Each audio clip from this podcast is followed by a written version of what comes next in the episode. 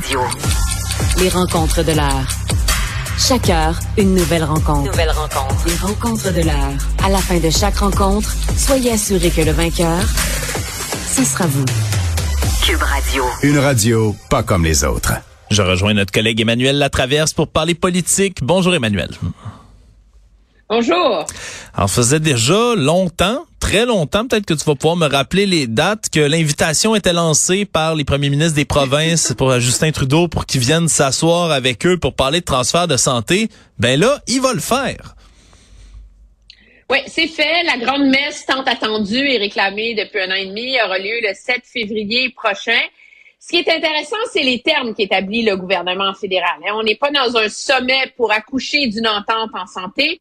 On définit ça comme une rencontre de travail. Pourquoi?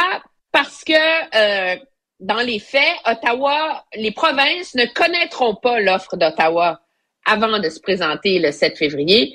Et les provinces ne savent pas combien d'argent Ottawa va mettre sur la table, à quel rythme, euh, avant de se présenter le 7 février. Donc, Ottawa garde toutes ses cartes dans son jeu avant de se pointer, mais surtout en définissant ça comme une rencontre de travail, ça enlève des épaules du gouvernement fédéral l'obligation de résultat. Parce que c'est tout le temps ce qui devient compliqué dans ces choses-là. Là. Ottawa s'assoit face aux dix provinces, c'est comme si elles ont un fusil sur la tempe, surtout en ce moment alors qu'il y a vraiment une crise dans le réseau de la santé d'un océan à l'autre. Et Ottawa perd une partie de son levier de négociation. Euh, on veut pas de ce genre de mélodrame. Moi, je me rappelle, en tout est trop jeune, là, mais en 2005, euh, quand Paul Martin avait essayé de faire ça, ça avait duré trois jours, ça avait fini à trois heures et demie du matin. C'est un vrai délire. Euh, on veut pas rejouer dans ce film-là. C'est comme s'il n'y a plus jamais un premier ministre qui a voulu faire ça euh, depuis. Alors comme ça, Ottawa se garde le plus de marge de manœuvre possible dans les faits, qu'est-ce qui fait qu'on en est rendu là? Ben, c'est que tout le monde a décidé d'arrêter de niaiser, là, parce qu'entendons-nous, là, c'est pas comme si depuis le mois de janvier, là, ça négocie fort en coulisses, là. Non. Moi, du côté de Québec, on me dit, on n'a pas vraiment eu une négociation, puis il n'y en aura pas avant qu'on voit c'est quoi l'argent. Fait que, c'est comme, ça donne l'impression que les choses ont vraiment bougé, mais dans les faits, il n'y a pas grand-chose qui a changé. Non, c'est ça. Puis là, même la nouvelle que Justin Trudeau va aller s'asseoir, OK, c'est du nouveau, mais comme tu dis, c'est le statu quo depuis tellement longtemps. Puis j'imagine non plus, Emmanuel, on peut pas s'attendre à ce que tout de suite, le gouvernement fédéral, en s'assoyant à la table, soit capable d'aller rejoindre l'attente des provinces en termes de transfert de santé. Là, on peut s'attendre à ce qu'il y ait une ben, offre dans le milieu. Deux choses. Le fédéral a quand même bougé beaucoup. Hein. J'ai fait l'exercice cet après-midi d'aller relire la plateforme euh, électorale de 2021 du gouvernement euh, Trudeau, c'était quoi? C'était 3,5 millions pour l'embauche de médecins et d'infirmières. 4,5 milliards. 4,5 milliards pour la santé mentale et 9 milliards pour des soins de longue durée, incluant, rappelle-toi, des normes nationales, les mmh. préposés aux bénéficiaires à 25 de l'heure. On n'est plus là-dedans du tout, du tout, du tout. Là. À la place, Ottawa établit ce qu'il appelle des priorités comme l'accès à la première ligne, la réduction des attentes euh, en, chirurgie, un meilleur partage de, données, euh, un meilleur accès aux soins de longue durée. Donc, on, est passé d'une approche très, très pointue et très interventionniste, objectivement, euh, de la part des libéraux dans leur position initiale qui était celle de la campagne électorale en 2021, à une approche beaucoup plus, beaucoup moins interventionniste. Écoutez, on comprend que c'est légère, les réseaux de la santé. On comprend que c'est vous qui ont des défis différents. Puis c'est avec ça qu'on arrive, si on veut, avec une espèce de, de formule euh, bicéphale pour le financement. Donc, Ottawa va mettre une partie de l'argent dans la bonification du transfert en santé. Ça, c'est l'argent qui est livré sans condition, si on veut. Puis après ça, on dit on va cibler des ententes bilatérales. Donc, ça veut dire que il va y avoir comme un pot d'argent, là, tu sais, qu'on va, qui va être divisé au prorata de la population pour les, les provinces, mais où les provinces vont mettre l'argent, ben, ça va dépendre de leur plan respectif de réforme du réseau de la santé. C'est sûr qu'il y en a au Québec qui vont dire que M. Legault plie les chines et accepte les conditions d'Ottawa parce que le fait d'accepter un fonds ciblé de donner le moindre droit de regard à Ottawa, c'est comme c'est cédé devant son intrusion. Je pense que dans les faits, on est on a accouché là d'une formule qui permet pas mal à tout le monde de sauver la face, là, parce que je pense que la patience des Canadiens face à ça, là, ça fait longtemps qu'elle est euh, qu'elle est épuisée. Ouais, puis le climat est peut-être pas euh, très glorieux aussi en ce moment entre les, les provinces puis Ottawa. me semble ça fait beaucoup là dans les dans par les temps qui courent. la clause dérogatoire en fin de semaine, Justin Trudeau qui qui parle de peut-être vouloir toucher à ça. Évidemment les transferts en santé des provinces. Ici au Québec, il y a le chemin Roxham.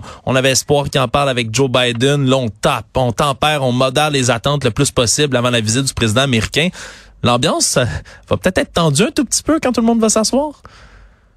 Ben Peut-être, mais je pense qu'on a quand même une grande vertu, c'est de réussir à, compartimentaliser euh, les zones d'affrontement. La réalité, c'est que M. Legault, il en a besoin de l'argent. Ouais. Euh, M. Dubé a besoin de cette nouvelle formule de financement pour en termes de prévisibilité, parce que si vraiment c'est négocié sur une période de 10 ans, ben là, ça te permet de faire des vrais plans. Euh, et objectivement, dans le reste du Canada, euh, les provinces veulent l'argent et les Canadiens anglais veulent que ce soit réglé. Donc, tout hmm. ça fait en sorte que je pense que tout le monde est dans un climat. Puis on l'entend, hein, M. Legault, qui est quand même capable d'être très, très, très acerbe avec euh, Monsieur dans ses relations avec Ottawa, euh, est plutôt poli, est plutôt posé en ce moment. Personne n'a envie de mettre de l'huile sur, le feu. Je pense que tout le monde a envie de passer à un autre appel. Oui, bien compartimentalisé. C'est un bon terme, je pense, que tu utilises là, dans, ces, dans cette situation-ci. Ça avait fait beaucoup de bruit, la nomination là, de Bernard Drinville au poste de ministre de l'Éducation ici au Québec. Là. Ça avait fait beaucoup de bruit au départ.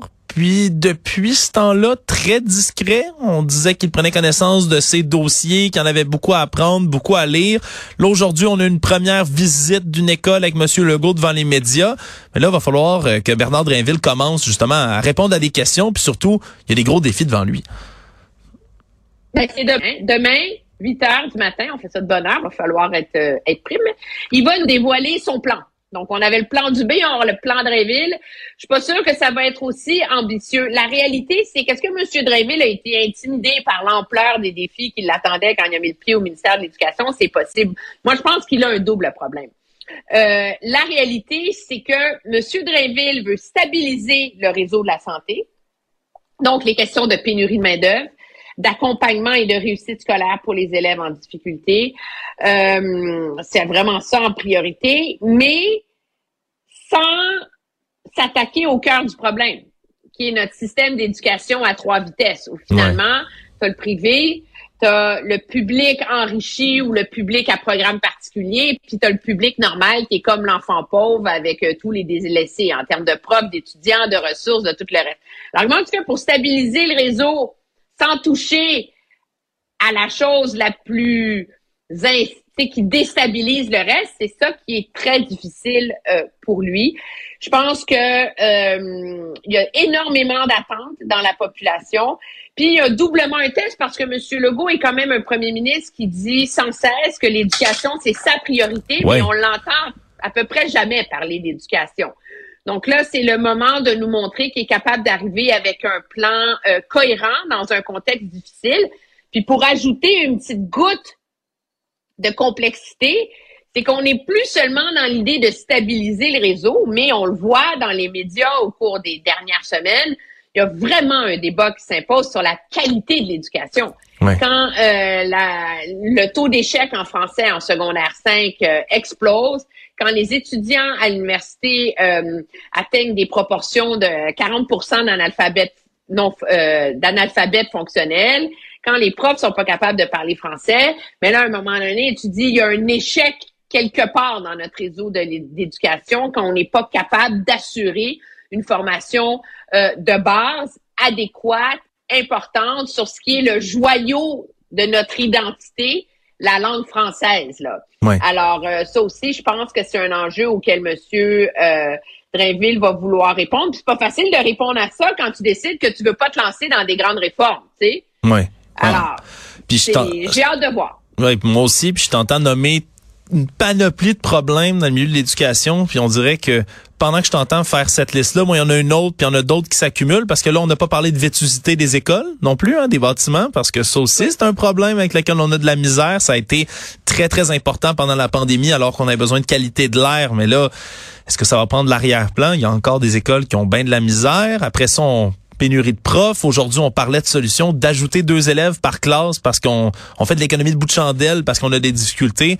Vraiment, ça, j'ai hâte. J'ai hâte d'entendre. Puis tu vas être là, toi, demain, euh, à l'affût pour euh, rapporter toutes ces nouvelles-là, Emmanuel? Oui, mais moi, j'adore le dossier de, de, de l'éducation. Donc, c'est sûr que je vais être là. Je pense que euh, mais c'est un gros, gros test pour M. Drainville parce qu'en plus, quand, quand il a été nommé, je me lance dans une visite, dans une tournée des écoles. Je vais consulter le Québec. Je réfléchis. Là, on frôle le 100 jours qu'il est ministre. Ben là, il faut qu'il accouche, tu sais. Ouais. Et donc, euh, ça aussi, cette espèce de délai-là, ça fait monter les attentes. Ouais, puis on verra comment le milieu de l'éducation là, qui, qui a été habitué à réagir de manière assez virulente aussi à ce qu'on leur propose, mais comment eux vont réagir demain à ce qui va leur être présenté. Emmanuel Latraverse, merci beaucoup d'avoir été là. Très bien, au revoir. Salut.